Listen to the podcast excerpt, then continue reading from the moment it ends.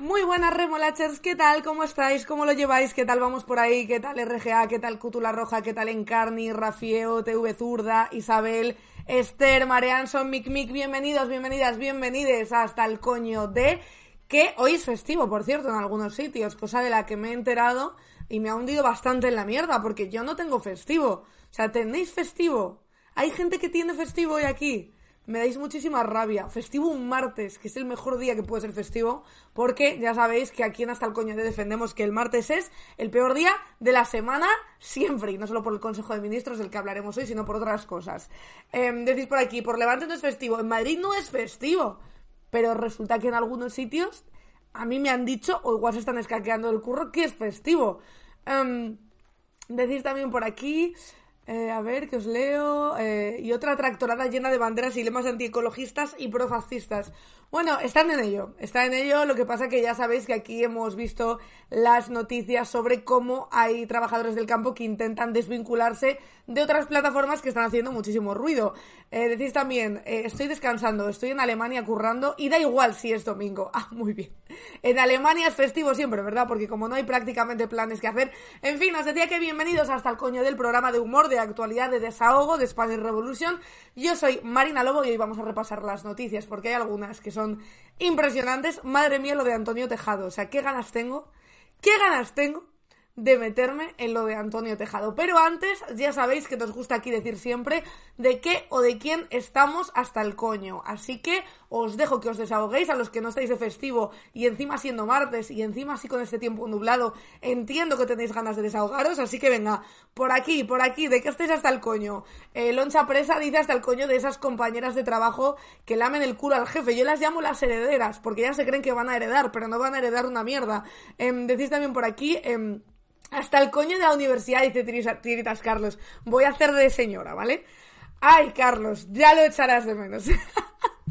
Voy a hacer de señora. Eh, ay, Carlos vive bien esa, esa experiencia vital, porque cuando no estés en la universidad lo vas a echar de menos muchísimo, porque vas a pensar, no, tengo ganas de tener mi propio dinero, pero la realidad es que luego sales de la universidad y no tienes dinero tampoco. Hasta el coño, dicen por aquí, de la organización criminal del PP, dice Rita de Singer, a pros dice hasta el coño de que los ciudadanos de a pie, que tenemos que controlar que la administración cumpla con la ley, ojo, te están suscribiéndose ahí a tope, eh, decís también por aquí, hasta el coño de los que no quieren pagar la cuota de adopción porque les parece alto con todos los gastos que lleva un aplauso por ahí para Tesar. Eh, sí, es fuerte esto. Aquí, en Navidad, justo hicimos un programa especial con una chica que la verdad no me acuerdo de su nombre, que me perdone muchísimo, de una eh, protectora de animales que se dedica básicamente pues a recoger perros, gatos, que ya sabéis que cada año decenas de miles de animales de compañía son abandonados. Y eh, es verdad que esto ocurre que, eh, evidentemente, tú cuando vas a adoptar un perro o un gato, me da igual, se pone una serie de condiciones y tú tienes que pagar un dinero, pues porque esa gente lo ha estado cuidando, lo ha vacunado, lo ha desparasitado y le ha dado de comer. Y hay gente que dice, sí, hombre, 200 euros voy a pagar por adoptar al perro, que es como, a ver, es que si no tienes 200 euros para pagar, de verdad, no adoptes una mascota, porque, ya os lo digo yo, que tengo un perro que va a veterinario por mes, básicamente.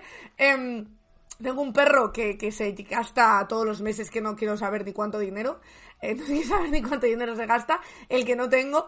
Em, y es verdad que es un gasto. Y es un gasto que quiero decir que no entra por la pública. Este lo tienes que pagar, sí o sí. Este tú vas al veterinario y de repente el perro tiene algo y son mil euros y son mil euros, ¿eh? Y ahí les da igual que se muera el perro. O sea, que ya os digo que, eh, y esto es algo que le digo siempre a todas mis amigas y amigos eh, que quieren tener un perro. Es como, vale, pero asegúrate de que tienes un dinero.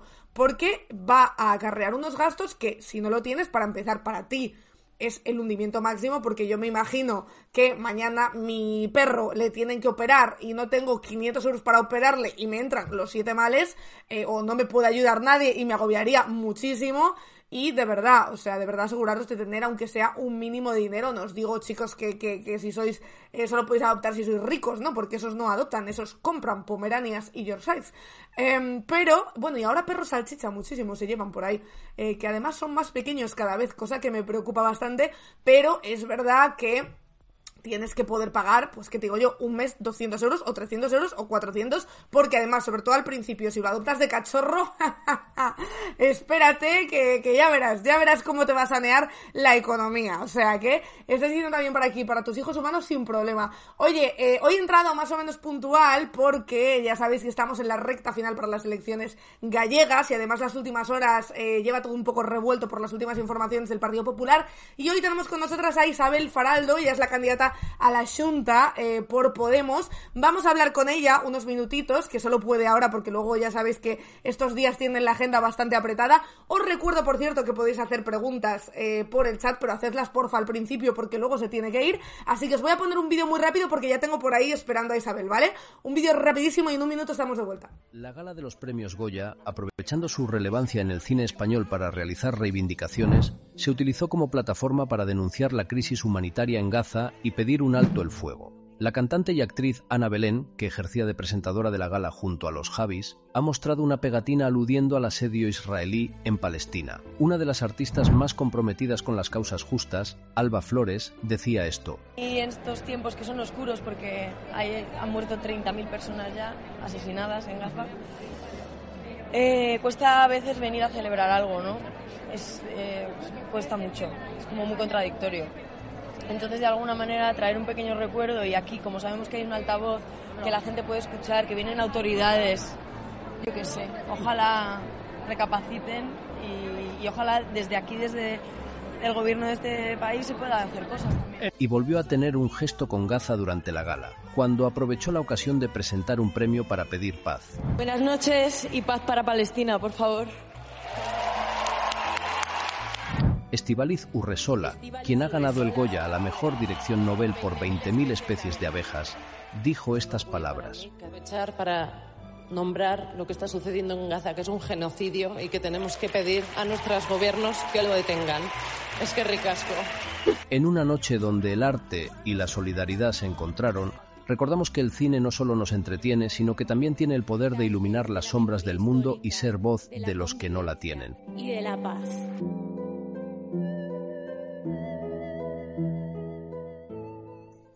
Y ahora sí está con nosotras Isabel Faraldo, ella es la candidata de Podemos a la Junta. ¿Qué tal, Isabel? ¿Cómo estás? Pues aquí con una vista maravillosa. Es una pena que no os lo pueda enseñar. A lo mejor después hacemos un giro aquí de cámara. Con una vista maravillosa sobre esta ría preciosa do Pasasi. Oye, me imagino que estás de gira ahora ultimando, ¿no? Los últimos días de esta campaña electoral, pero te tengo que preguntar, ¿de qué estás tú hasta el coño, Isabel? Pues hasta el mismísimo del PP. Eso es a lo que vinimos, además, ¿no? A demostrar que estamos hasta ahí de las políticas nefastas del PP. Oye, ¿y cómo ves al PP en esta última recta? Porque es verdad que la cosa ya parecía que estaba ajustada, bueno, según diferentes encuestas, que nunca sabes de qué fiarte, pero es verdad que estas últimas horas se le ha revuelto un poco eh, lo que es la interna del Partido Popular. ¿Tú cómo, cómo ves a Rueda de cara a esas elecciones gallegas? Lo veo como son ellos, Marina, marrulleros, absolutamente marrulleros, dispuestos a ganar por encima de todo. Yo en el debate de la radiotelevisión gallega me encontré con un señor Rueda mmm, mmm, que representa muy bien a su partido, ¿no? Bajón, débil, desgastado, obsoleto, sin ganas.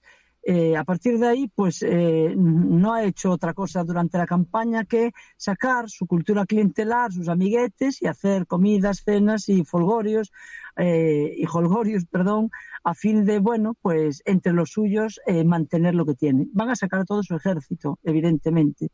Ese ejército que yo siempre denuncio y no dejaré de denunciar, de amiguismos, de cultura clientelar, de compra de voluntades, van a sacar a todo su ejército, porque es más que probable que sea el momento en el que el PP esté más débil, porque sabes que las políticas son muy personalistas y la figura además de Rueda no es una figura atractiva, con lo cual, eh, y después pues también hay un electorado que está viendo que a lo largo de estos años se nos ha deteriorado absolutamente todo. Creo que esa conjunción de astros hace que probablemente el día 18 el señor Rueda lo tenga tan difícil que, insisto, con sus marrulladas, con las marrulladas propias del PP, van a sacar todo lo que puedan para ganar esas elecciones. Oye, ¿y Podemos tiene posibilidades? Porque ahora mismo a la derecha está en PP y si quieres Vox, pero es verdad que a la izquierda tenemos a Venega, a, bueno, al PSOE, si lo queremos meter ¿no? en esa especie de coalición que podría haber progresista, a Podemos y a Sumar. Permíteme que con humildad, de verdad, ¿eh? no, tengo muchos defectos, pero la soberbia no está entre ellos. Pero con total humildad pero también con, con, con, la convicción que lo digo, permíteme que te diga que yo creo que a la izquierda del PP, a la verdadera izquierda del PP, solo está Podemos. ¿Por qué te digo esto? Porque nosotros nunca vamos a recortar un derecho, nunca se van a ver políticas que supongan el recorte de, de recortes para la clase trabajadora o pérdidas de derechos para la ciudadanía, como estamos viendo. Además, una fuerza valiente. Mm, vamos a recordar cómo se posicionaron los demás con respecto a Palestina y cómo se ha posicionado para mi orgullo y para mi, y para mi absoluto apoyo, mi, no solo la secretaria general, sino la diputada Ione Belarra. ¿no? Nosotros decimos cosas que molestan y que a veces también pues, no son políticamente correctas, pero son socialmente correctas. Entonces, entiendo por esto todo que a la izquierda del PP, con toda la humildad, pero con toda la honestidad, te digo, estamos solo nosotros. Entonces, ¿qué posibilidades tenemos? Mm, mm, la campaña ha sido muy difícil porque nos han ninguneado, nos han invisibilizado. Te recuerdo también a grandes cadenas de televisión diciendo que Podemos no se presentaba a las elecciones gallegas. Esto en democracia es una locura. Bueno, vimos de hecho alguna foto después del debate, no recuerdo en qué medio fue, en la que tú no salías y salían los otros candidatos, me acuerdo de se eso. Se me cortan los debates, se me cortan en las fotos, o sea, es que solo me queda que me entierren y ahí no, no va a ser posible porque esta muerta como, como Podemos está muy viva, ¿no? Entonces, eso nos hace muy cuesta arriba la situación. Además, no se para de apelar a una especie de voto útil mmm, sin ideología. Es decir, usted vote, da igual lo que, pero vote. No, no. Nosotros decimos, defiende tus ideas, defiende tus ideas porque si defiendes tus ideas, yo estoy convencida que Podemos entra en el Parlamento gallego. Y además estoy más convencida todavía de la necesidad de nuestra voz en ese Parlamento, si no, no me hubiera presentado. Oye, Isabel, ¿y tú de dónde vienes? Porque es verdad que hay mucha gente fuera de Galicia que te hemos conocido ahora, ¿no? A raíz de, a raíz de esos debates, pero quería que nos contaras un poco más de dónde vienes tú, ¿no? ¿Qué has hecho hasta que has llegado a candidata de Podemos a la Junta? Vengo, esto va a sonar muy populista, pero es que es verdad, ¿eh? Vengo de la calle. Mi madre de pequeña estaba desesperada conmigo, de pequeña yo, porque era muy callejera. Entonces siempre me gustó la calle, siempre me gustó la gente. Y, y esa creo que es mi máxima eh, formación. Yo después vengo de un barrio, mmm, pues eso, humilde, como son todos los barrios, ¿no? Eh, o como son básicamente los barrios de gente trabajadora, de Coruña, el barrio de La Bañó, del que yo me siento muy orgullosa, porque es un barrio que me refleja muy bien, ¿no? De gente que ha luchado muchísimo por salir adelante desde, desde, desde condiciones muy difíciles, ¿no? Eh, creo que ese barrio, lo digo, lo nombro siempre porque me representa muy bien. A partir de ahí comencé a trabajar en un comercio textil para ayudar en la economía familiar hice una oposición. Afortunadamente tuve ahí el, punto de mira bien puesto de entrar, de, de, prepararla para el Sergas y entrando en el Sergas, en el Servicio Gallego de Salud, yo me convertí en una absoluta defensora de la sanidad pública porque la vivo por dentro y por fuera. Nunca estuve excesivamente, nunca milité en ningún partido, ¿no? Yo fui una persona muy politizada porque entendía que la política invade todo y que además es bueno que lo invada porque es, son las reglas del juego de las comunidades, de una comunidad, de un pueblo, ¿no? Pero nunca milité más allá de como votante y como asistir a mítines. Cuando apareció Podemos en el 2014, además en una situación social muy difícil, que tengo que decir que ser sincera, a mí personalmente no me azotó, pero a mi entorno todo sí, y, y, y tú veías como tu ciudad, como tu país se venía abajo en medio de corruptelas absolutamente terribles, ¿no? Bueno, pues yo oí una serie de, de mensajes y de, y de ideas que me representaban y dije, aquí hay que echar una mano. Y mira tú, mira tú, me pongo a echar una mano y ya eché, vamos, el cuerpo entero. Te preguntan por el chat y es verdad que antes mencionabas ¿no? todo este lío de que parecía que Podemos eh, no se presentaba o medios de comunicación daban a entender que no se presentaba, que sí o que no, pero es verdad que también hubo un mensaje, como bien recuerdan por aquí, del exsecretario general de Pablo Iglesias que parecía que pedía el voto para el BNG en un momento dado. Entonces yo creo que eso también hizo un poco de desconcierto, ¿no? ¿Qué, qué parte hay ahí de, de verdaderamente de debate de si presentarse en, o no o ir con el BNG o no? Yo eso lo discuto, ¿no? Bueno, no lo discuto, aporto los datos, ¿no? Eh, previa a una consulta, es muy machacón esto explicarlo, ¿no? Porque es difícil, porque es muy a la interna, pero es que es la, la explicación de aquella situación, de aquel proceso, ¿no? Previa a, a, la, a, la, consulta de los militantes para saber si el acuerdo al que estábamos llegando con Sumar era aceptado por la militancia o no, previo a eso, la editorial Red, que es diferente, aunque todos la asocian a Pablo Iglesias, pero es una línea de la editorial. La editorial Red hace un, hace un, artículo tacticista, ¿no? Y dice, oigan, ante esta mmm, barrabasada de acuerdo, que no hace más que seguir profundizando en el ninguneo y en la invisibilización de Podemos, utilizarlo como ejército, pero no en, de forma subalterna, ¿no? no en condiciones de igualdad, nosotros creemos que es mejor votar al BNG que tiene más posibilidades. A partir de ahí se hace una consulta a la militancia y se le dice, oye, ¿estás de acuerdo con este acuerdo, valga la redundancia, o qué os parece?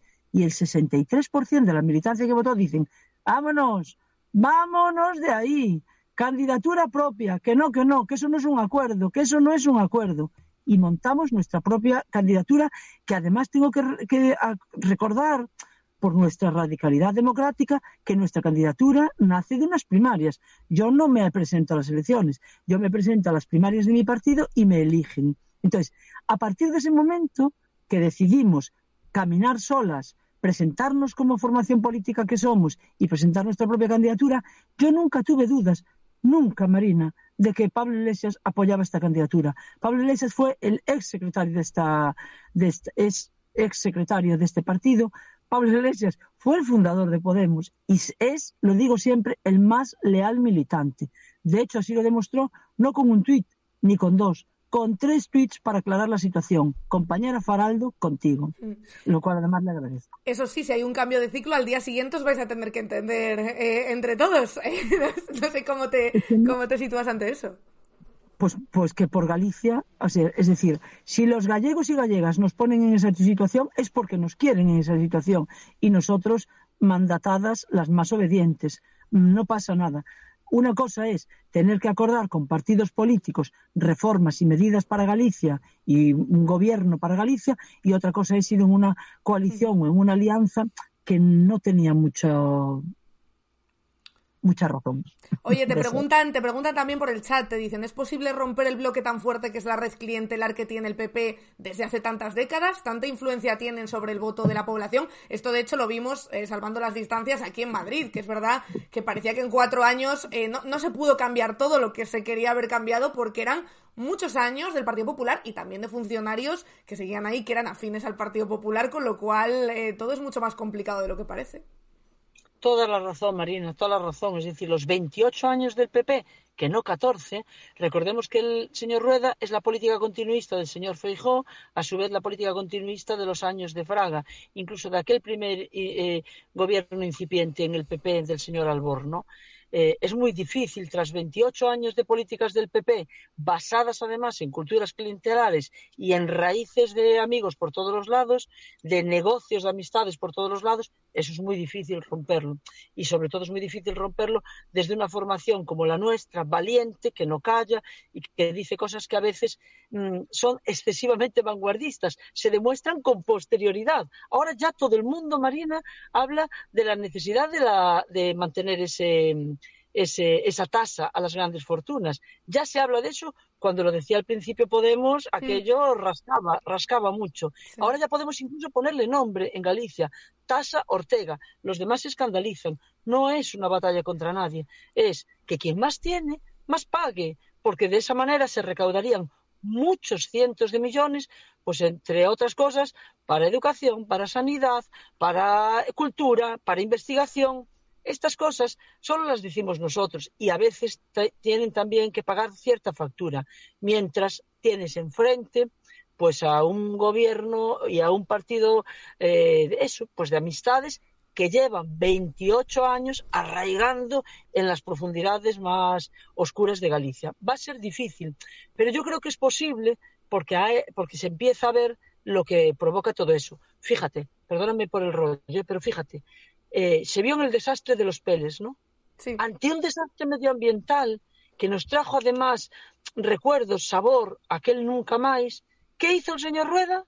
Primero, descubrimos que hay una fundación a la que le están entregando así el dinerito. ¿Quién dirige esa fundación? Su tía, la señora Paloma Rueda. ¿Y a quién se le da el contrato para limpiar las playas? A una empresa que se llama Silman, que es una empresa vinculada al PP. Si esto no fuera lo suficientemente sangrante, es una empresa dedicada a comunicación y marketing. No ha limpiado ni sus propias oficinas en la vida y va a limpiar las playas.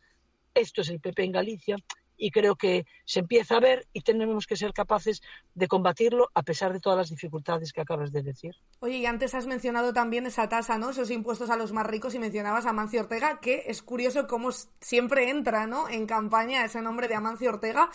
¿Cuál crees que es la posición, o sea, la mejor posición a defender desde la izquierda? Porque es verdad que una no sabe cuándo está bien atacar y cuándo la gente de Galicia incluso se lo puede tomar como un poco de ataque a un empresario que al final en su país, o sea, en su país, perdón, en su región, es muy importante. Y ahí hemos visto, por ejemplo, dos posturas muy diferentes entre Podemos y Sumar. Claro, es que mm, yo por eso no dejo de, no, no paro de explicar y cada vez que hablo de la tasa Ortega digo esto, que no es una batalla contra nadie. Yo pago mis impuestos, Marina. Yo pago un 20% de IRPF en base pues, a lo que tengo que pagar. Eh, eh, estamos hablando de una reforma fiscal para que la presión fiscal que recibe la ciudadanía, y el señor Amancio es uno más, el señor Escotec es uno más, la familia Jove es una más, el señor García, Mart, eh, García Pardo perdón, de las macroeólicas es uno más. Son grandes fortunas y tienen que tener la presión fiscal proporcional a, sus ingresos ¿no? ¿Qué es, y a su patrimonio. ¿Qué se hace aquí? Una, eh, una eh, fiscalidad que protege los grandes patrimonios frente a la presión que sufren. Por eso siempre digo, fíjate, para que lo veamos, que no es un ataque, ningún ataque. Ojalá hubiera mm, mm, cientos de, de grandes empresarios en, en Galicia en el Estado incluso, que, generaran mucho trabajo. Pero eso no puede ser óbice para que los protejamos en su patrimonio, sino para que sufran, no sufran, para que tengan la misma presión fiscal, paguen de acuerdo a su patrimonio y podamos sostener entre todas, pues entre otras cosas, los servicios públicos, la cultura, la investigación, no paro de decirlo. ¿no? Entonces, yo quiero referenciar, ¿por qué le ponemos nombre? Para referenciar, para que se vea que la, presión fiscal que recibe el señor Amancio es proporcionalmente menor a la que recibe una trabajadora de Inditex. Esto creo que no es un ataque a nadie, sino explicar la necesidad de darle una vuelta a esa reforma fiscal y hacerla más justa y equitativa. Y última pregunta ya muy rápido, que si no me van a, me van a machacar los tuyos de, prensa. Eh, te preguntan por aquí, medidas económicas concretas que proponga Podemos en Galicia para impulsar la economía en la región y evitar la migración de su población, que es uno de los grandes problemas ¿no? que tenemos en las zonas más despobladas. Claro, pues mira, mm, eh, principalmente, eh, primero, esa tasa a las grandes fortunas que llamamos Ortega supondría, imagínate, 1.650 millones en un primer estudio de impacto económico, ¿eh? 1.650 millones de recaudación anual. ¿Cuánto puede hacer eso para generar eh, empresas en Galicia? ¿Cuánto puede hacer eso anualmente para no solo, insisto, la sanidad pública a la que se le recortaron 2.000 millones en los últimos años, sino para sanidad pública, educación, empresas, crear viveros de empresas, y eh, tenemos ahí otro ejemplo de destrucción de empresas. ¿no? Tenemos ahora Alcoa, a la que años tras años se le han dado em, eh, subvenciones para que ahora nos diga ese holding que se va y que deja mil y pico trabajadores en la calle y que además abandona una industria estratégica y puntera, como es el tratamiento del aluminio primario. Voluntad política e inversión eh, económica. Oye, muchas gracias Isabel, te dejo ya irte, mil gracias por echar este rato con nosotras, ha sido un placer. Espérate Marina, ah, vale. que antes de que te vayas te voy a enseñar las pedazo vistas sobre las que yo estaba Venga, ojo, ¿eh? Mucho mejor que yo, claro, no cabe duda. Si es que, si es que, ¿cómo sabes, Isabel? De verdad. Me un poquito de envidia. Sí, un, poco. Muchas gracias, Isabel. Un beso. Hasta luego. Chao, chao, chao. Ahí teníais a Isabel Faraldo, candidata a la Junta por Podemos en Galicia. Eh, bueno, ha sido rápido porque no se podía quedar mucho más, pero yo creo que hemos aprovechado bien el tiempo. ¿eh? Estáis diciendo por aquí, em, a ver qué os leo. Eh, gente normal gobernando. Sí, la verdad es que em, siempre Podemos em, conseguir, o sea, pone a muy buenas candidatas al frente, ¿no? Estaba pensando antes en... Ay, que se me ha olvidado el nombre. Dios mío, ¿os acordáis la candidata que puso en para la comunidad. Eh, Alejandra Jacinto, que era muy buena también, y recordaos que la conocimos en la trayectoria final, la conocimos prácticamente, prácticamente en los debates, aunque bueno, yo ya la tenía un poco fichada, pero la conocimos como candidata en los debates y la verdad es que era buena candidata también, por lo menos comunicativamente hablando, ¿eh? luego ya eh, al final cada uno y cada una hace la gestión em, independientemente de eso y luego habría que ver si es tan buena gobernando como comunicando, pero es verdad que la verdad es que yo la vi en el debate a Isabel y me pareció me pareció una candidata bastante en la línea, yo creo, de, de lo que suele presentar normalmente Podemos, ¿no? Em, no sé si me ha dado tiempo a hacer todas las preguntas, igual me dejó alguna, pero es que se tenía que ir. O sea, la una tenía un canutazo y la hemos, la hemos soltado a la una. Entonces, entonces ha sido como, bueno, eh, ya hemos apurado bastante, así que lo siento si me he dejado alguna pregunta sin hacer. Pero, aparte de esto, tenemos, eh, como os decía, que repasar algunas noticias porque le preguntaba yo a Isabel por esas últimas horas que está viviendo el Partido Popular. Y es que si ayer repasamos ese bombazo, ¿no? Que, que soltó el propio Partido Popular durante el fin de semana de que habían estado negociando con Junts y parecía que se abrían a la amnistía e incluso al indulto para Puigdemont y vimos las respuestas y analizamos también por qué, cuál era la estrategia en filtrar todo esto desde la cúpula del Partido Popular. Hoy, ojo que Marta Rovira ha dado una entrevista y ha soltado otro bombazo. Cuentan aquí, lo tenéis en la cadena SER, eh, ha salido una entrevista en Aquí Cataluña que Marta Rovira ha desvelado hoy que el Partido Popular, dice ella, fue a buscar a Esquerra por la investidura de Feijó. Ojo que esto dice Marta Rovira, porque hace unos meses... Em, Feijó dijo que Esquerra intentó hablar con el PP, pero Marta Rovira dice hoy que no, que no, que no, que fue el Partido Popular el que fue a buscarles y de hecho, eh, de hecho lo explica de esta a vostès manera. els van anar a buscar des del Partit Popular? A nosaltres, el mes d'agost, després de les eleccions espanyoles, eh, va venir un diputat del Congrés de, dels diputats, sí, sí, a proposar-nos que parléssim, eh, un diputat que es diu Carlos Floriano, Val. es va dirigir a la Teresa Me la Jordà, la con que la mano. feia en aquell moment funcions no, de, de portaveu, de constituir el grup parlamentari, i ens va proposar doncs, que, que, que negociéssim, que parléssim, eh, que ells volien conformar una majoria. I nosaltres li vam respondre que nosaltres no parlem amb el PP, i que no, i que no, que gràcies, però que no, que enteníem que només hi havia la possibilitat de conformar un bloc, que és el bloc democràtic, perquè només n'hi ha un de bloc possible al Congrés dels Diputats. Um, només n'hi ha un de possible, que és el bloc democràtic, el que suma les forces progressistes, uh, principalment d'esquerres, els que treballen precisament per acabar la repressió política, um, no? per, per, per treballar, no, que treballen eh, sé, per, per, per fer possibles o assumibles els lloguers dels habitatges, per tant, l'accés a l'habitatge, els que treballen... Nosaltres volem formar part d'aquest bloc i, per tant, el PP mm, és el contrari a tot això. Dice Marta Rovira que el diputado del Partido Popular, Carlos Floriano, que además da nombre, ya la rima la hacéis vosotros en casa, da el nombre y el apellido, quiero decir, que parece bastante claro que algún contacto tuvo que haber con este señor, porque si no, a ver, eh, ¿por qué dicen que fue este señor el que fue a buscarles y que ellas, eh, que ellos en Esquerra dijeron que no, pero vamos a ver, eh, no lo sé si es verdad, pero en qué cabeza cabe de verdad que el Partido Popular vaya a intentar pactar con Esquerra cuando tiene gobiernos con Vox, que Vox quiere ileg- ilegalizar a Esquerra y a Junts y a Bildu. Lo ha dicho varias veces. Ojo, ojo, ojo, no caiga Bildu en algún momento, ¿eh? Porque con Junts eh, podría tener eh, un pase. Quiero decir que Junts es independentista, pero al final es la derecha catalana. Pero es que eh, Esquerra Esquerra de repente, pero ojo, porque es que además esta mañana tenía em, eh, un, em, una cosa, vamos, un...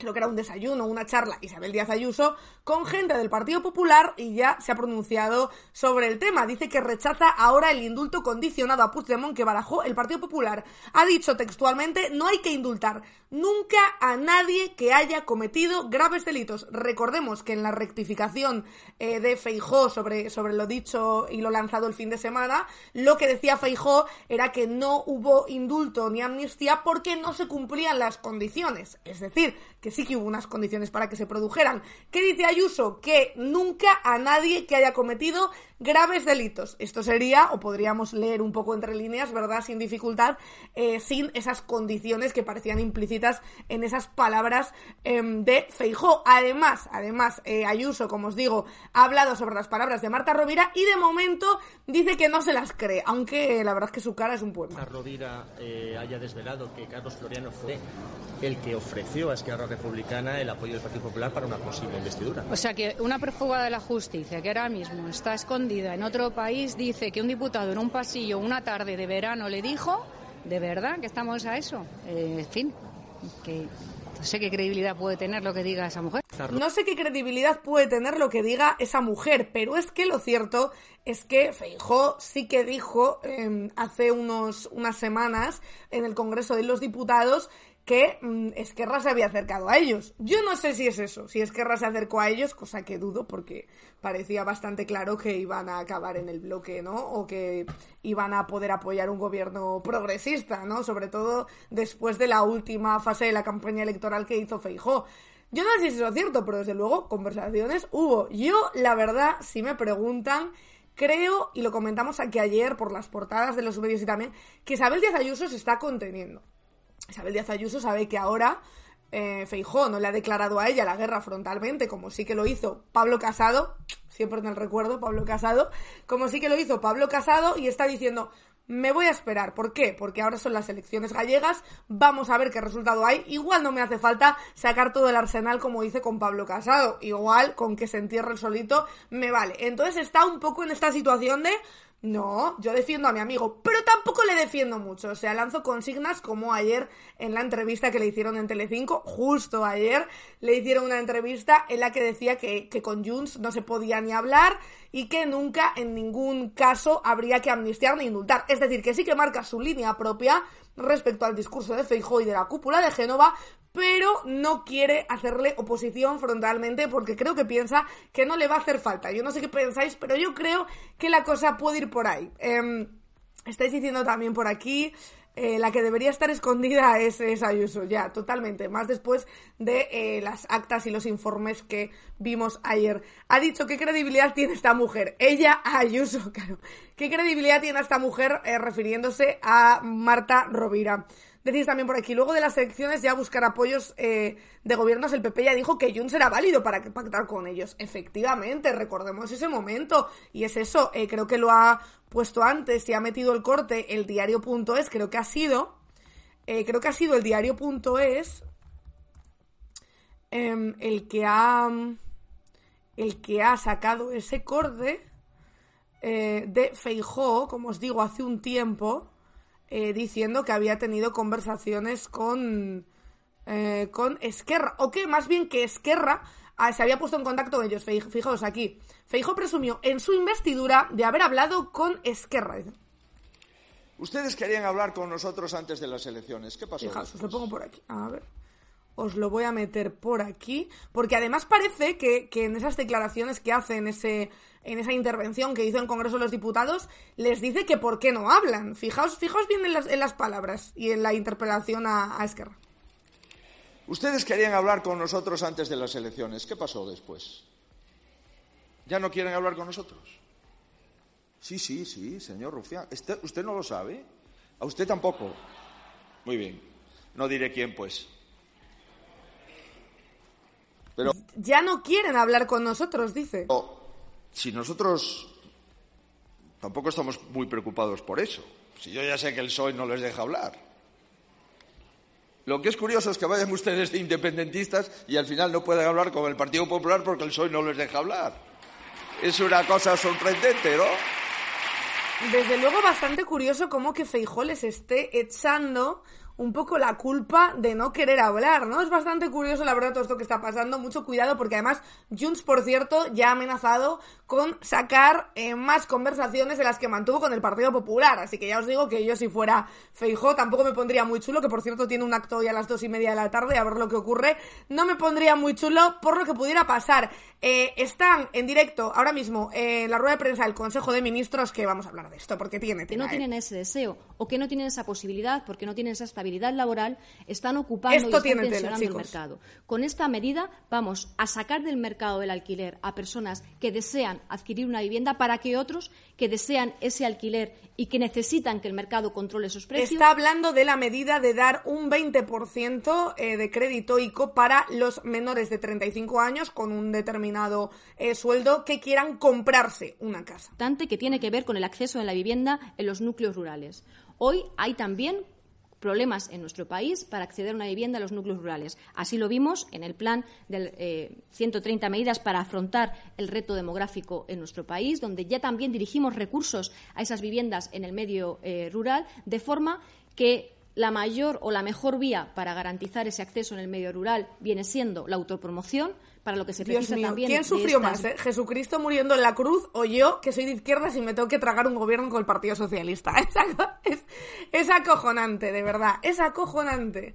Es acojonante. Eh, es otra de las noticias que traía hoy eh, preparadas. De hecho, Sumar dice que rechaza los avales para la compra de vivienda. Nos queda por saber si, si verdaderamente puede votar en contra eh, de esto o no, ¿no? Rechaza, como os digo, los avales para la compra de vivienda que aprobará hoy el gobierno y pide al PSOE priorizar otras medidas. Dice Yolanda Díaz que este tipo de políticas son inflacionarias, por supuesto, y reclama a su socio de gobierno regular los alquileres de temporada o medidas más exigentes para los eh, alquileres turísticos. Lo cuenta Alberto Ortiz en el diario.es. Dicen que Sumar rechaza los avales para la compra de vivienda. La coalición cree que eh, la evidencia empírica de otros países muestra que medidas como la que anunció este fin de semana el presidente del gobierno son inflacionarias y terminan beneficiando a los bancos, sobre todo en contextos con tipos de interés elevados como el actual. Sánchez ya lo avanzó el viernes en un mitin en Vigo, que aprobaría una línea de avales de 2.500 millones de euros a través de crédito oficial ICO para acceder a la entrada de la compra de una vivienda para jóvenes y familias con menores a cargo. Es una medida similar a la que ya había anunciado durante la campaña de las autonómicas y municipales de mayo. Os digo más, es una medida que el primero que habló de ella fue Feijó, y lo criticamos aquí muchísimo, y fue el Partido Popular que hablaba como una de esas medidas estrella dar crédito psico a los jóvenes para que se comprara una casa, jóvenes menores de 35 años y también gente con menores a cargo, y lo daba como la solución del problema de los jóvenes a la vivienda. Y aquí recuerdo que decíamos, madre mía, no veas qué solución, pues ala, ahí, ahí lo tenéis, ahí lo tenéis, eh, PP y PSOE, pues ya sabemos, ¿no? Em, una medida que no cuenta con el respaldo de Sumar, según trasladan fuentes de la coalición. La evidencia de estos programas en países como Reino Unido, Canadá o Australia muestra que proporcionar incentivos a la compra de vivienda puede contribuir a subir aún más los precios, cosa que creo que es un poco de cajón, la verdad, y a que los promotores absorban toda la ayuda. Este tipo de políticas inciden, terminan beneficiando fundamentalmente a los bancos, claro, en un contexto de tipos de interés elevados. Sumar considera que el gobierno debería priorizar otras medidas para solucionar el grave problema de acceso a la vivienda en España y por eso ha trasladado a su socio una serie de propuestas que abordarán en las negociaciones para los próximos presupuestos generales del Estado. Algunas de estas iniciativas van dirigidas a mejorar la ley de vivienda que el Ejecutivo aprobó durante la legislatura pasada. Entre otros asuntos piden ampliar la cobertura de la norma a las comunidades que se oponen a su aplicación. La ley se aprobó a mediados del año pasado, poco antes de las elecciones del 28M, pero como ya sabemos, la vivienda también competencia de las comunidades autónomas y como ahora prácticamente todas las comunidades autónomas están en manos del Partido Popular, pues claro que tenemos que hay una ley del alquiler que ha costado y costó además muchísimo em, sacar adelante, que, además recordemos que la negoció Yone Belarra por parte de Podemos, costó muchísimo porque ya sabemos lo que es el PSOE y sin embargo en muchas de las comunidades no se puede, eh, no se puede aplicar. Em, Dicen que también proponen al PSOE eh, regular los alquileres de temporada, impulsar una regulación más exigente con los alquileres turísticos, también eh, un fomento de la vivienda pública, esto que se lleva eh, pidiendo desde hace muchísimo tiempo. Además, se proponen otras cuatro medidas como prohibir la compra de viviendas que no se vayan a destinar a residencia permanente, del adquirente en zonas declaradas tensionadas, en los términos que marca la ley de vivienda, poner fin a las Golden Visa, los programas que facilitan la concesión de residencias legales a cambio de fuertes inversiones en el país, establecer el derecho de tanteo y retracto en operaciones eh, sobre las grandes operaciones inmobiliarias para todas las administraciones públicas y reservar los beneficios fiscales al alquiler a personas y empresas que se arrenden por debajo de los precios de referencia y grabar más la vivienda vacía, así que mucha suerte desde aquí, la verdad, para los negociadores que vayan a ir eh, por parte de Sumar con el Partido Socialista. Otra medida además que va a proponer Sumar es que se elabore el índice de referencia que está previsto en la ley, pero que todavía no ha sido publicado. Se trata de un índice de precios para limitar los alquileres en las zonas tensionadas. Así que ya sabéis, en esta rueda de prensa ahora mismo el Consejo de los Ministros, lo que se está anunciando es esa em, puesta en marcha de concesión de créditos ICOs de hasta un 20%. Es decir, que gente menor de 35 años, si queréis ahora vemos las condiciones, que creo que era el sueldo de 30, hasta 38.000 euros anuales, me imagino que brutos, o 36.000, no me acuerdo cuánto era, eh, les van a conceder un 20% para que con ese 20% paguen la entrada del piso. Pero claro, la diferencia entre una entrada del piso habitual, que es la que se hereda, básicamente, y esta, es que esta la tienes que devolver. Es decir, que estamos endeudando a más gente en una situación em, bastante, bastante cambiante y por muchos más años de los que ya se endeudan con las hipotecas, que es una barbaridad. Así que, por favor, gente joven y no tan joven, mm, no hagáis mierdas. O sea, de verdad, Em, creo que todos aquí tenemos el recuerdo de la crisis de, de, 2008, algunos no, porque eran muy jóvenes, otros como yo los vivimos de adolescentes y en la primera juventud universidad, em, la de familias que se quedaron en la calle, la de desahucios que hubo, la de Peña que perdió su vida por un puto piso, por un puto piso, eh, de verdad, no consintamos que esto ocurra otra vez, porque esto ya ocurrió, fue un drama, hay familias que nunca se recuperaron em, de aquello, que no se van a recuperar, porque em, justo lo hablaba el otro día con una amiga que me decía, yo me pude comprar un piso a las afueras, muy afueras, en un pueblo, por 100.000 euros, imaginaos, un piso por 100.000 euros, y porque mis padres me dieron una entrada, y aún así esa hipoteca, que es a 400 euros al mes, que no es alta, entre comillas, la voy a estar pagando hasta los 70 años. Hasta los 70 años. Ojo. Ojo. ¿Qué garantías tienes tú de que puedas pagar 400 euros? Más los gastos de comunidad, más las derramas que pueda haber, que luego un piso tiene estas cosas, hasta los 70 años sin tener un puto ahorro, que es para lo que va destinado este tipo de créditos, hijo. De verdad. O sea, es que eh, si te paras a pensarlo, es una barbaridad es una barbaridad y es un riesgo altísimo, a no ser que tengas un colchón de la hostia. Pero es un riesgo de verdad altísimo.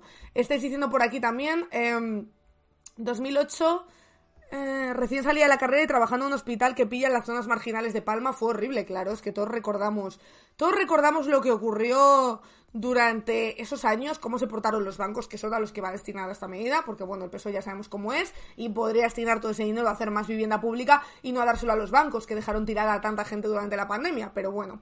Em, decís también por aquí...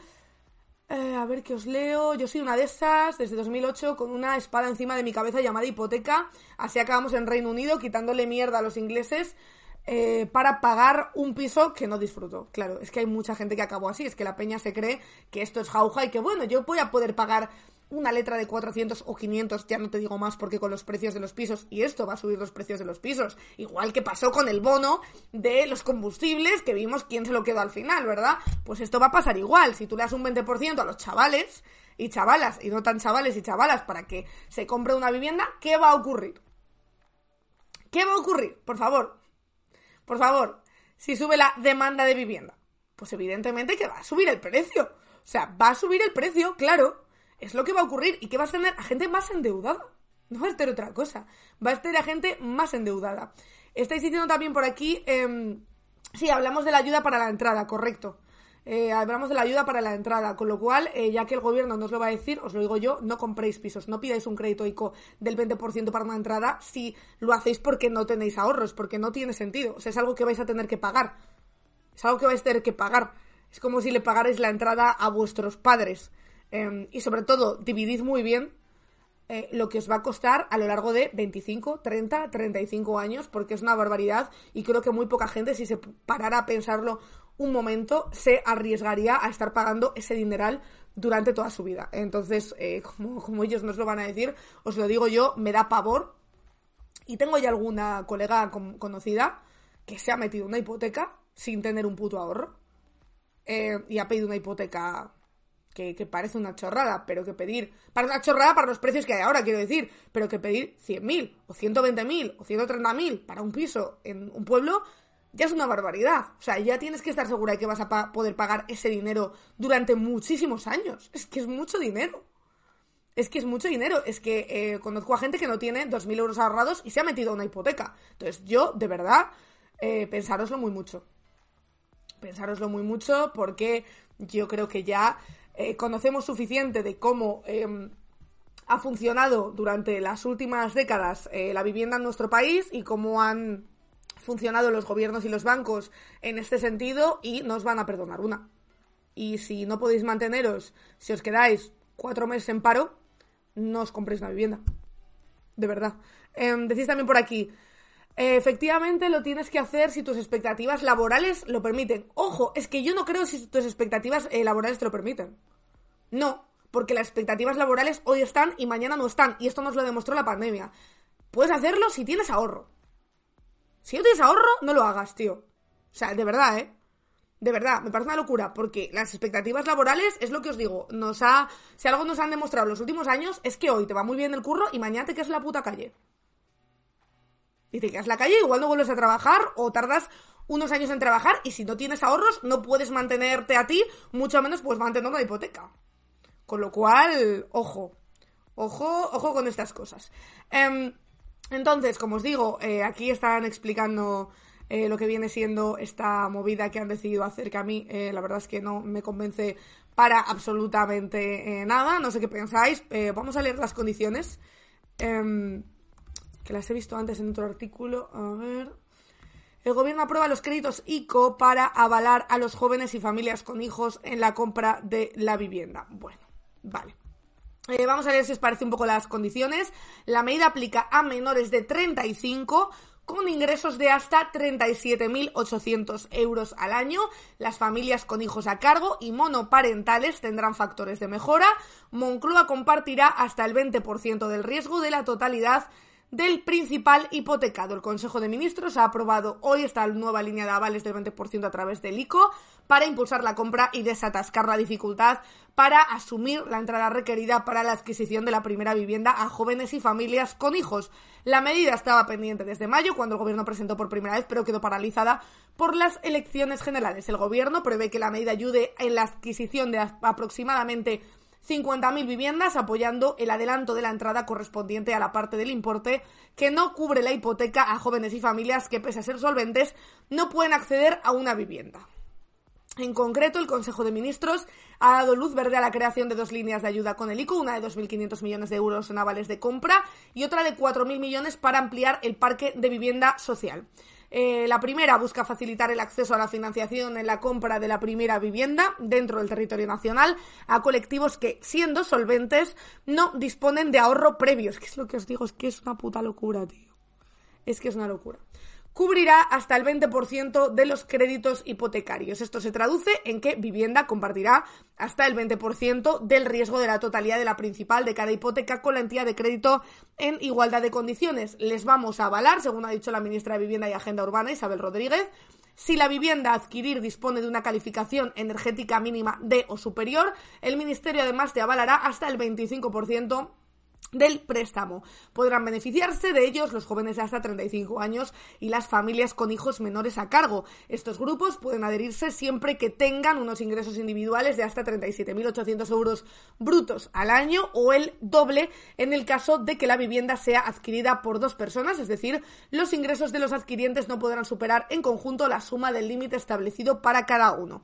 En cuanto al patrimonio máximo, será de 100.000 euros, según ha añadido Rodríguez durante la rueda de prensa posterior al Consejo de Ministros. Además, incluyen factores de mejora en función del número de hijos y en caso de hogares monoparentales. En estos supuestos, el límite se incrementará en 0,3 veces el IPREM, 2.520 euros brutos anuales, por cada menor a cargo y además, en caso de familia monoparental, el límite se podrá incrementar en un 70% adicional. Así que... Em, en esta estamos, aquí está la media estrella. No tienes ahorros, pero eres solvente, claro. Es que esta es la puta movida. Eres solvente hoy, que cobras. Pero el mes que viene, si no cobras y te quedas en el paro y te quedas cuatro meses en el paro eh, y, o tienes un paro bajo, pues igual ya no eres solvente. Es que de verdad, es que de verdad, es una idea que, que, que no, no lo puedo entender. No lo puedo entender. Bueno, sí lo puedo entender porque como aquí nunca hemos perdido de vista que por muy buena estrategia política que haya hecho Pedro Sánchez, que eso no se le puede negar, el PSOE es el PSOE eh, y siempre lo será. Y recordemos a Ábalos que eh, fue el encargado en su momento de negociar la ley de alquiler eh, versus Johnny Belarra, porque se debió ser una pelea de boxeo bastante fuerte, que decía que la vivienda es un derecho, pero también es un bien de mercado. Em, decís también por aquí, los créditos ICO son regalar más dinero a las inmobiliarias y a los fondos de los bancos, claro, efectivamente. Efectivamente. Parches para no hacer lo que hay que hacer, intervenir el mercado. Exacto. Y vamos, o sea, a mí me parecen muy bien las medidas que propone Sumar. Ojalá tenga la suficiente fuerza para negociar eh, de cara a los presupuestos generales del Estado alguna de esas medidas. em, como por ejemplo el tema de la inversión de extranjeros o no poder adquirir una vivienda si no es para residencia eh, dentro de un área tensionada, pero eh, lo veo lejísimo. O sea, creo sinceramente que no va a pasar. Ojalá ocurriera y si mañana ocurre, escucha, le pongo aquí una estatua a Yolanda Díaz como, como la pared de grande. Pero sinceramente, siendo el Partido Socialista, dudo muchísimo que esto vaya a ser posible. Así que de momento, pues nos quedamos aquí como observadores y observadoras de esta realidad. De esta realidad que vamos a ver, a vivir. El problema, claro, además es el precio de las viviendas, porque quiero decirte, si es que si tienes que pedir un ICO de un 20%, un 20% que hablamos de que ya, incluso en León, hay viviendas ya por pisos por 200.000. O sea, hay pisos por mucho más, pero quiero decir que ya no hay pisos por 100.000, prácticamente. Que ya es una barbaridad, insisto. Pero es que ya los pisos van más a 180.000, 190.000. Ya no te digo aquí. O sea, yo aquí en mi barrio, o sea, yo aquí en mi barrio, eh, en el barrio en el que vivo en Madrid, que efectivamente es una de las áreas tensionadas, y el día en el que a la casera, que espero que no, le dé por subirnos alquiler, nos vamos a tener que ir del barrio, o sea, no solo de, este piso, sino en general no nos podemos permitir ningún piso de este barrio. Em, em, ¿es, un barrio pijo? Sí, podríamos decir que sí. No es el barrio de Salamanca, pero sí y yo es verdad que llevo viviendo aquí desde la universidad, cuando era mucho más barato, y luego este piso, que está muy viejo, y creo que lo hemos hablado muchas veces, eh, este piso justo lo alquilé con un compañero en pandemia.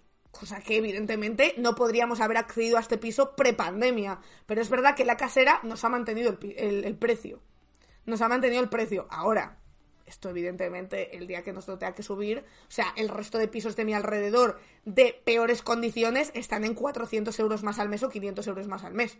Con lo cual, o sea, el día que esta señora nos diga, te subimos el piso, pues nos tendremos que ir y el problema es que no sea qué barrio, porque yo ahora veo pisos eh, parecidos a este, que ya os digo, no es ninguna maravilla, porque está viejísimo, creo que ya podéis intuirlo. Eh, de hecho, si enchufo el neón en ese enchufe, se va la electricidad.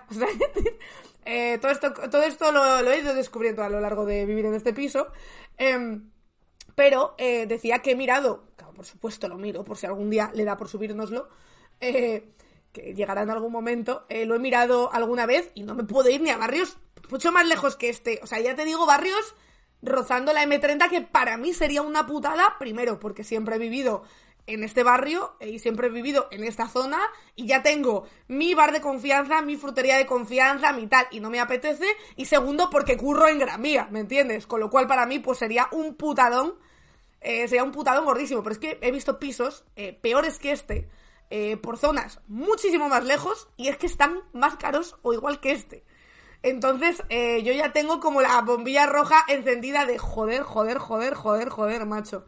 Es que me van a putear mazo el día que me lo suba. Entonces, lo que os digo, que ya no os digo que este crédito ICO, si la vivienda estuviera baja, oye, pues no estaría ni tan mal. Si la vivienda estuviera baja y tú dijeras, oye, pues mira, yo puedo pedir un crédito ICO de 20, del 20% porque la hipoteca como mucho va a ser de 80.000, o de 70.000, que ya es un dineral y es a pagar durante muchísimos años, pero es que estamos hablando de que en este barrio los pisos están por 500.000, 600.000, hasta lo que quieras. Puedes encontrarlos de hasta 3 millones de euros si quieres. Eh, que no voy a encontrar a mi ex, pero si vive aquí a dos calles. Eh, lo veo más que a mi madre, claro que me lo voy a encontrar. Em, entonces, por eso os digo que que el problema es que la vivienda está altísima y no va a dejar de subir con esta medida. Al revés, es una medida que van a utilizar para subir el precio de la vivienda, porque si saben que te dan el 20%, van a decir, pues te lo subo a lo mejor de un 20 de primeras, pero igual sí que un 10. Pues ya está. Pues ya está. Eh, decís también por aquí, próximamente las aventuras de Marina en pero completamente. O sea, total, total, totalmente. Eh, ya os lo digo yo que sí. O sea, ya os lo digo yo que sí que va a ser así el día que nuestra casera nos eche. Que bueno, en mis sueños siempre está que como tiene varios pisos, sorpresa, eh, me lo dé. Igual si me lo regalara, eh, pues me podría quedar aquí. Yo siempre sueño con eso. Siempre digo, joder, pues, eh, en las películas a la gente le pasan estas cosas. Entonces, ya que tiene varios pisos, de hecho alguno vacío, por cierto, o igual lo ocupo. Igual ocupo uno de los que tiene vacío. ¿Me pueden echar? Si tiene varios pisos vacíos. Ojo, eh. Ojo esta opción que se acaba de abrir aquí. Marina ocupa y hacemos directos. ¿Cómo es la vida de una persona ocupa? Pues igual que la de una persona normal, pero sin pagar alquiler, sin perder la mitad del sueldo del alquiler. Ocupa, pero no avises, claro. Como, no ves los directos, pues puedo estar, puedo estar tranquila. Pero yo siempre como pienso, joder, tiene varios pisos, igual me podía regalar este. Que ya solo, si tuviera que pedir yo ya único para la reforma, ya me gastaría un montón de dinero. Para la reforma que necesita este piso, ocupa y preocupa, me encantaría. Siempre puedes dormir en la oficina, la cadena SER, pues a punto estoy, la verdad. 21 eh, días de Ocupa, claro. A punto estoy, a punto estoy. No, no descarto nada. Bueno, eh, ya os contaré mis próximas aventuras. Pero aparte de estas noticias de hoy, eh, por favor, vamos a hablar. Vamos a hablar de este tremendo tema que me tiene, la verdad, bastante loca. Me tiene sin dormir. Que es esto. Eh, prisión para Antonio Tejado por robar en casa de su tía María del Monte. O sea, ¿cómo es esta historia? No sé si la estáis siguiendo, pero Antonio Tejado ha sido un personaje eh, del corazón durante los últimos años, precisamente como prácticamente todos los personajes del corazón, por ser hijos, nietos o sobrinos de otras personas del corazón que sí tuvieron talento en su día, ¿verdad? Y resulta que este señor, es que es fuerte, es que, es que está, es que vais a flipar. Igual no sabéis quién es, me da igual. Igual no os habéis enterado de nada de la historia. Me da igual porque acompañadme en esto que os va a encantar. El juez de instrucción 16 de Sevilla ha decretado el ingreso en la cárcel para seis de los ocho detenidos por la Guardia Civil. Os pongo en contexto. Sevilla, el juez de instrucción 16 de Sevilla, Juan Gutiérrez Casillas, ha ordenado el ingreso en prisión para seis de los ocho detenidos en la llamada Operación Abquena a petición de la Fiscalía. Los seis dormirán esta noche en la cárcel y los otros dos, que son los que supuestamente recibían objetos robados, han quedado en libertad con cargos pero sin medidas cautelares. Entre los que van a la cárcel se encuentra el sobrino del artista de María, María del Monte, Antonio Tejado, que participó supuestamente en el asalto a su chalet en Ginés, es decir, al chalet de su tía. O sea, fue a asaltar este pavo, presuntamente, fue a asaltar el chalet de su tía con una banda y luego se cambió de ropa. Esto es lo que yo me imagino. Y luego se cambió de ropa y fue a consolarla porque la habían atracado. O sea, estando ella dentro. Es que es fuerte, ¿eh? O sea, es que es muy fuerte esta historia, es muy loca.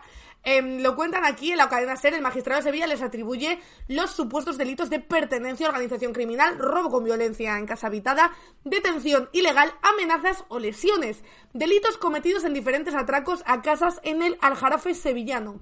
La investigación comenzó cuando la cantante y su mujer denunciaron los hechos a finales de agosto. En el robo de su vivienda en el Aljarafe las amenazaron de muerte, según la Guardia Civil, las amordazaron y tuvieron que facilitarles la combinación de la caja fuerte. La organización la lideraba un individuo conocido como el ruso campeón de España de boxeo en 2016. Sus padres regentan un gimnasio en el barrio de la Macarena. Este individuo, además de amedrentar a las víctimas, se encargaba de controlar la entrega de los objetos sustraídos. En los registros, los agentes han encontrado cadenas y pulseras de oro, relojes móviles, material informático, coches y 30.000 euros en efectivo, único. Eh, las dos, los dos detenidos que han quedado en libertad son los que se encargaban de recibir la mercancía y de venderla en el mercado ilícito. O sea, esta persona, esta persona de verdad. Pero ojo, que esta banda no solo actuó en la casa de la tía de Antonio Tejado de María del Monte, actuó en otras casas, entre ellas se ha hablado últimamente de, por ejemplo, el atraco a la casa de Sergio Ramos que presuntamente era amigo de este señor. O sea, quiero decir, aquí hay un señor que, aprovechando su condición de famoso eh, y de sobrino de María del Monte, evidentemente tiene unos contactos, tiene amigos, conocidos, familiares, famosos y con dinero, y el pavo le pasa los datos a esta peña, presuntamente, y le dice lo que les tiene que pedir. Le dice, pues mira, tiene un reloj de oro, tiene una caja fuerte con tanto dinero, etcétera, etcétera. Entonces, estos señores, recopilando esos datos, van y atracan a esta peña, pero además estando, eh, en el caso de la tía de él, ella adentro, que coño, que ha puesto en riesgo la propia... Em, eh, la propia vida eh, o la propia el propio físico no de, de, esa mujer que estaba dentro y que podía haber pasado cualquier cosa es muy heavy pero yo no tengo pasta ni amigos, a mí no me entra. A mí el día que me entraron a robar, primero yo no estaba, segundo no me robaron nada porque no tengo nada que robar. Eh, todavía estoy esperando a que esos ladrones, ladronas creo que eran, em, porque por lo que me dijo la policía, que por supuesto nunca apareció por aquí, pero todavía estoy esperando a que vengan y repartan el botín conmigo. Por favor, si me estáis viendo, eh, necesito muchísimo el dinero. Decís por aquí, eh, eh, a ver, la integridad cortando las alas a los entrepreneurs, Antonio, libertad. Es que hay que ser emprendedores en esta vida.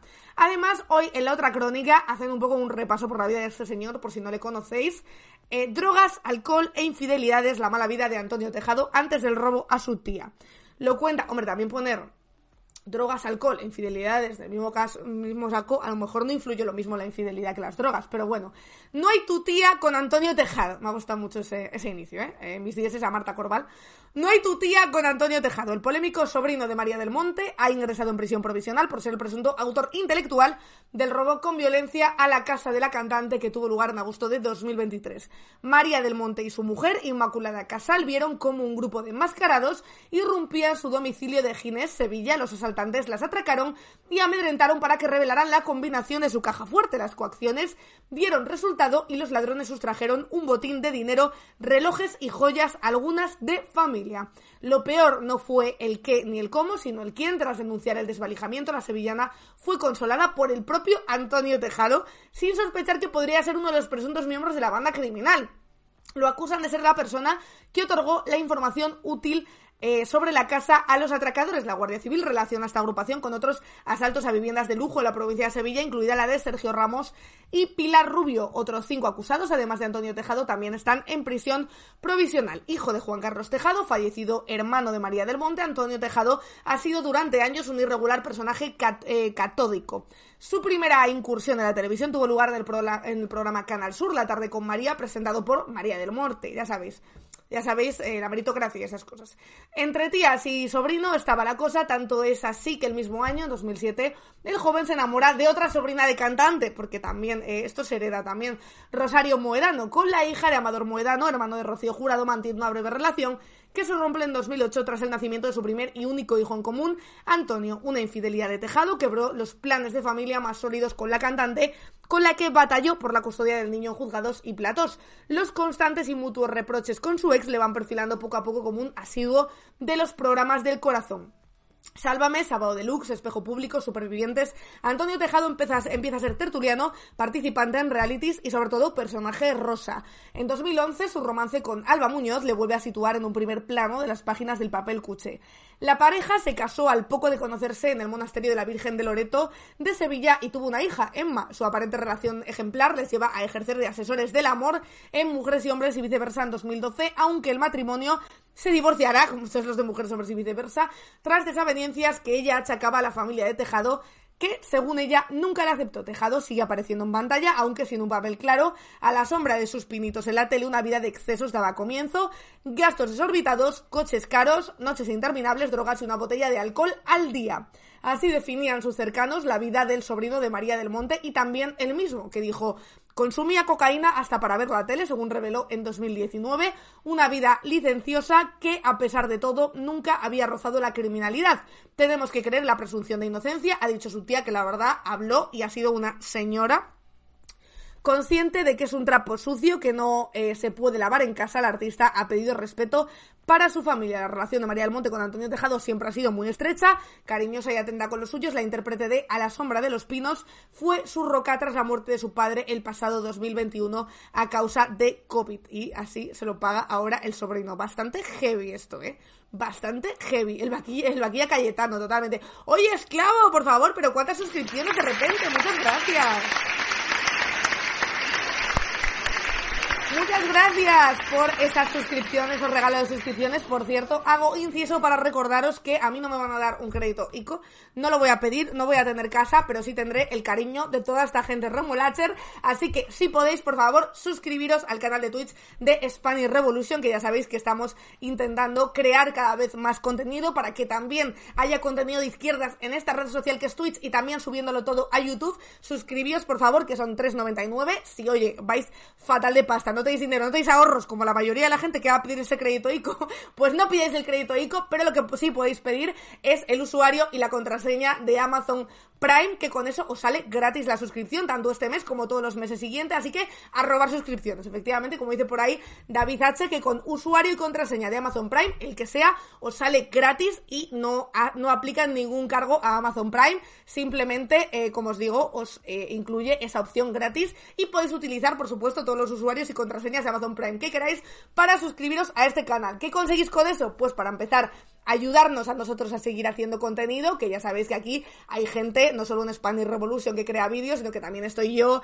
también está eh, Eduardo Garzón con Iconocrítica, también está Marina Olmos con Con la Venda Señoría, también están los chicos de Al Descubierto, hay aquí un montón de gente creando contenido, también hay gente, por supuesto, gestionando las redes y gestionando eh, los canales de, de YouTube, los diferentes canales de YouTube, así que, por favor, una ayudita para Spanish Revolution, ya que la paguita tiene pinta que con este gobierno, eh, con el PSOE, no va a caer por lo que sea, porque aquí estamos rajando básicamente todo el día. Así que, por favor, una ayuda para Spanish Revolution. Y además de eso, entráis en todos los tongorteos que hagamos, que hace unos días hicimos un tremendo tongorteo, sorteamos... Eh, delantales, camisetas, sorteamos tazas, sorteamos libros, sorteamos de todo y dentro de poquito anunciaremos el nuevo Tongorteo y solo es para gente que está suscrita al canal y además de eso no sale publicidad que la verdad da muchísima pereza cuando de repente te sale ahora un anuncio de idealista, pues yo me cago en todo, la verdad. Eh, muchísimas gracias, ojo por ahí Iván que se ha suscrito con Amazon Prime, vamos, a tope, seis meses. Muchas gracias chicos y chicas por las renovaciones. Acordaos también eh, de renovar esas suscripciones para que podamos seguir, que también, eh, por supuesto, es muy importante mantener esa renovación.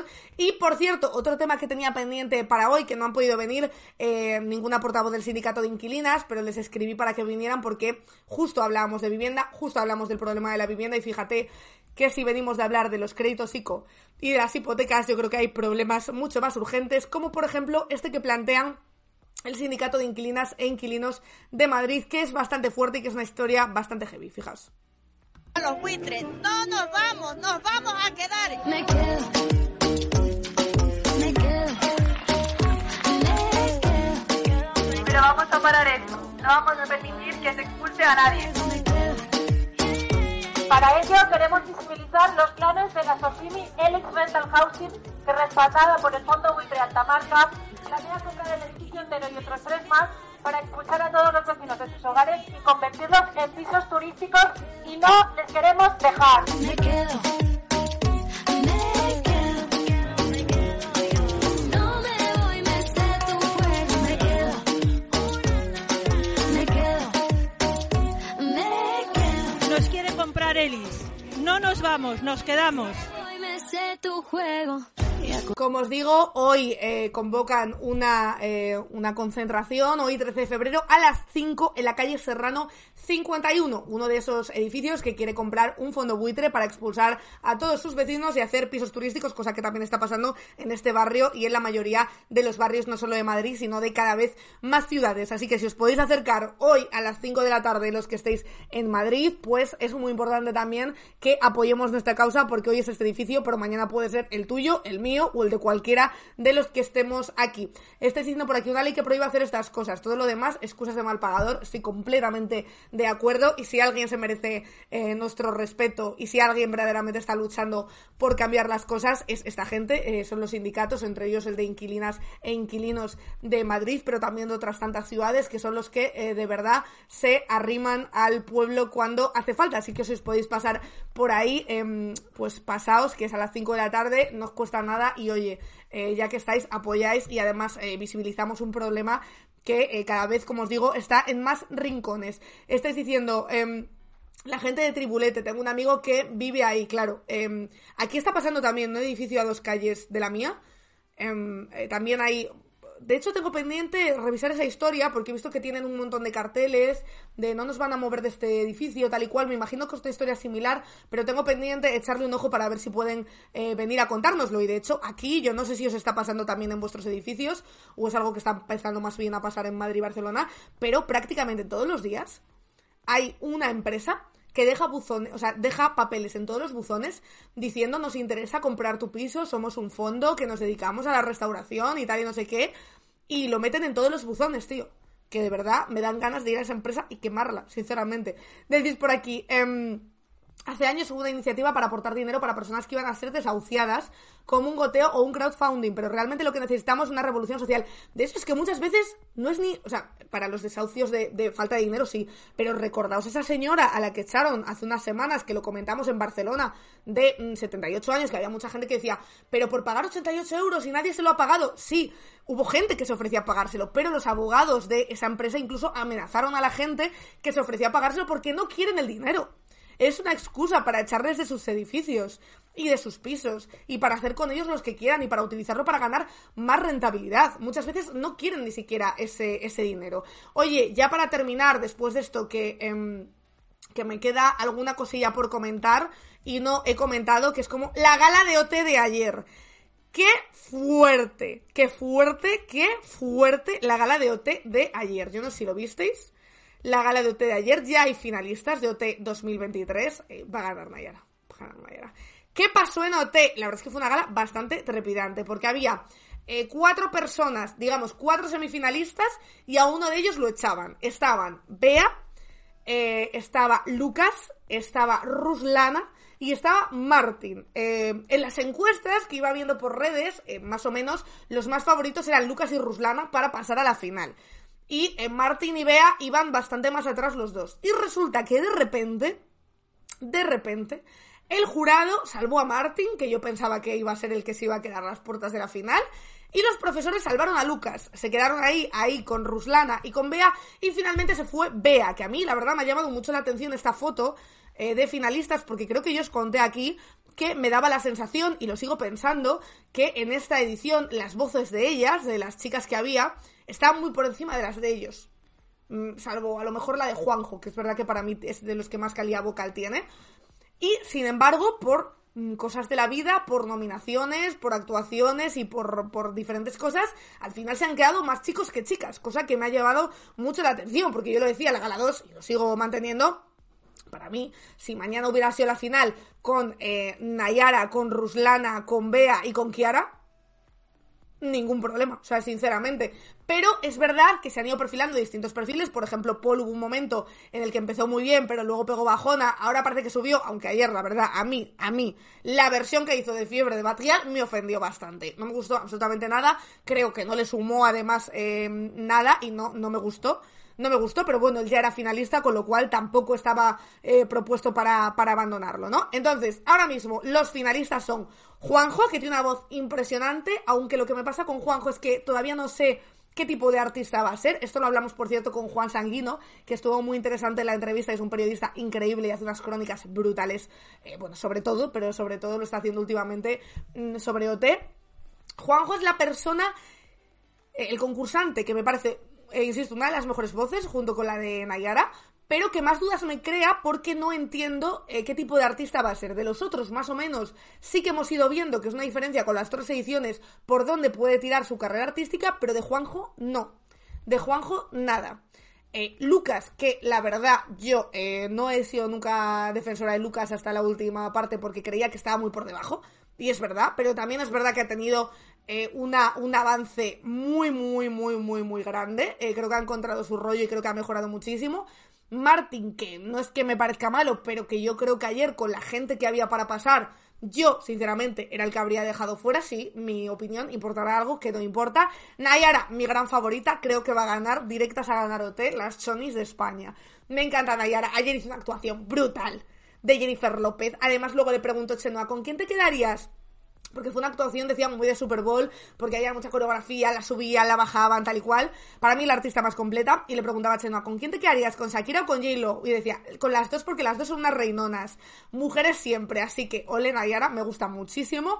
Luego está Paul, que yo nunca he sido Paul. Ni al principio cuando era el favorito, favorito, favorito, eh, la primera, primera o segunda gala creo que fue el favorito y había un montón de hype. Es verdad que las últimas me ha gustado, me gusta por donde quiere tirar, porque a mí el estilo urban me gusta, pero la actuación de ayer, por ejemplo, no me gusta nada. Y Ruslana, que es verdad que ha tenido, creo que un concurso muy desigual.